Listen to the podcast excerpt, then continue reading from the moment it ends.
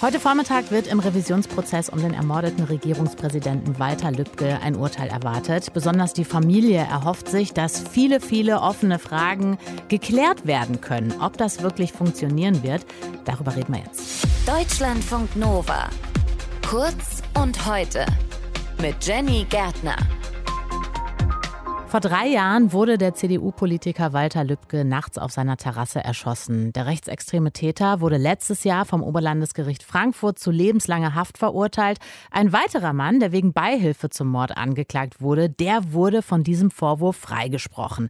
Gegen dieses Urteil haben diese beiden Männer, die Bundesanwaltschaft und die Familie Revision eingelegt. Deswegen urteilt heute der Bundesgerichtshof. Für die Familie ist es besonders wichtig, sie sagen, wir wollen die ganze Wahrheit, wir wollen wollen wissen, was ist da noch offen, welche Lücken könnte dieses Urteil des BGH heute schließen. Darüber spreche ich mit der Gerichtsreporterin des Hessischen Rundfunks, mit Heike Brofka. Ja, lass uns äh, diesen Fall auf jeden Fall nochmal anschauen. Zum Beispiel den Tatverlauf. Der soll ja nicht eindeutig geklärt sein. Welche Fragen sind da denn noch offen? Es geht vor allen Dingen um die letzten Sekunden im Leben von Walter Lübcke. Die Familie vor allen Dingen sagt, sie wollen wissen, gab es einen Disput, hat es Handgreiflichkeiten gegeben, hat es eine Auseinandersetzung gegeben. Vielleicht muss man dazu immer sagen, Walter Lübcke war ein wehrhafter Mann, der hat sich nicht einschüchtern lassen, der hat sich nicht einfach irgendwas gefallen lassen. Also, es geht darum, was ist da eigentlich auf der Terrasse in den entscheidenden Sekunden und Minuten passiert und wie kommt DNA von Walter Lübcke an das Hemd von Stefan E., denn das ist da gefunden worden. Stefan E. hat ja diverse Versionen im Prozess und schon im Ermittlungsverfahren erzählt und in einer heißt es eben auch, er habe ihn mit der Hand runtergedrückt, also Walter Lübcke runtergedrückt und da hat es eben eine Berührung gegeben. All das sind Fragen, die laut Familie nicht geklärt sind.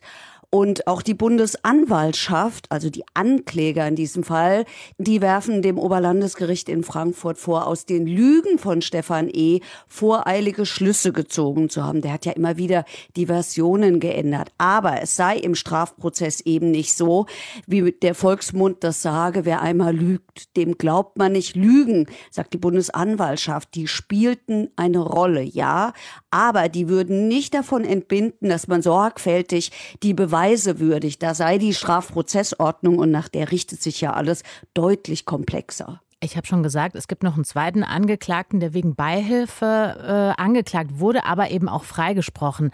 Welche Restzweifel oder auch Ungereimtheiten gibt es da? Na, da gibt es viele Zweifel. Das hat auch das Oberlandesgericht in Frankfurt gesagt. Das sagt aber auch, man kann nicht jemanden verurteilen, weil man von der Unschuld nicht überzeugt ist. Andersrum muss es sein. Man muss von der Schuld überzeugt sein und das war dieses Gericht nicht. Es geht immer um die Frage, welche Rolle hat er gespielt. Die Familie sagt, der war nicht nur der Gehilfe, so wie es die Bundesanwaltschaft sagt, der war sogar ein Mittäter.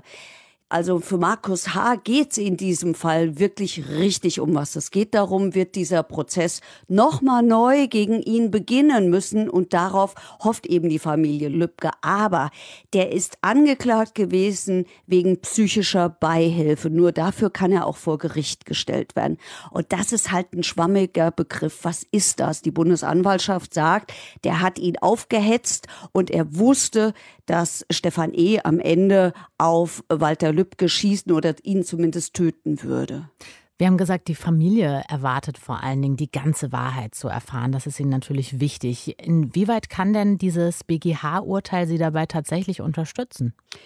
Ein bisschen würde ich mal so ganz schwammig formulieren. Und das hängt damit zusammen, dass Strafprozesse super streng geregelt sind. Insbesondere Revisionsverfahren sind extrem formalistisch.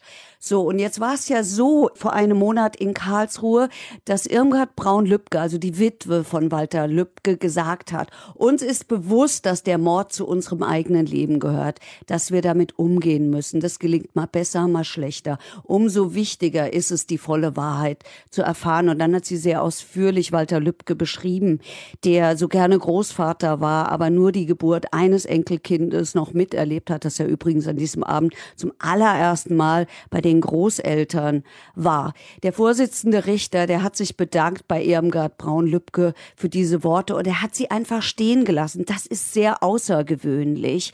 Aber es heißt eben nicht, dass die Familie Antworten auf all ihre Fragen bekommt. In der Revision geht es um Rechtsfehler, da geht es nicht um die Wahrheit. Darauf hat der Vorsitzende Richter auch gleich zu Beginn hingewiesen. Es gilt sozusagen das, was das Oberlandesgericht in Frankfurt an Wahrheit festgestellt hat. In Karlsruhe geht es um die richtige oder um die falsche Schlussfolgerung daraus. Da wird nicht eine Beweiswürdigung von vorne nochmal angefangen. Da werden keine Zeugen gehört. Das ist keine zweite Tatsacheninstanz. Und deswegen fürchte ich, diese Antworten wird Karlsruhe nicht geben können. Vielleicht sogar nicht mal den Weg dahin bereiten können.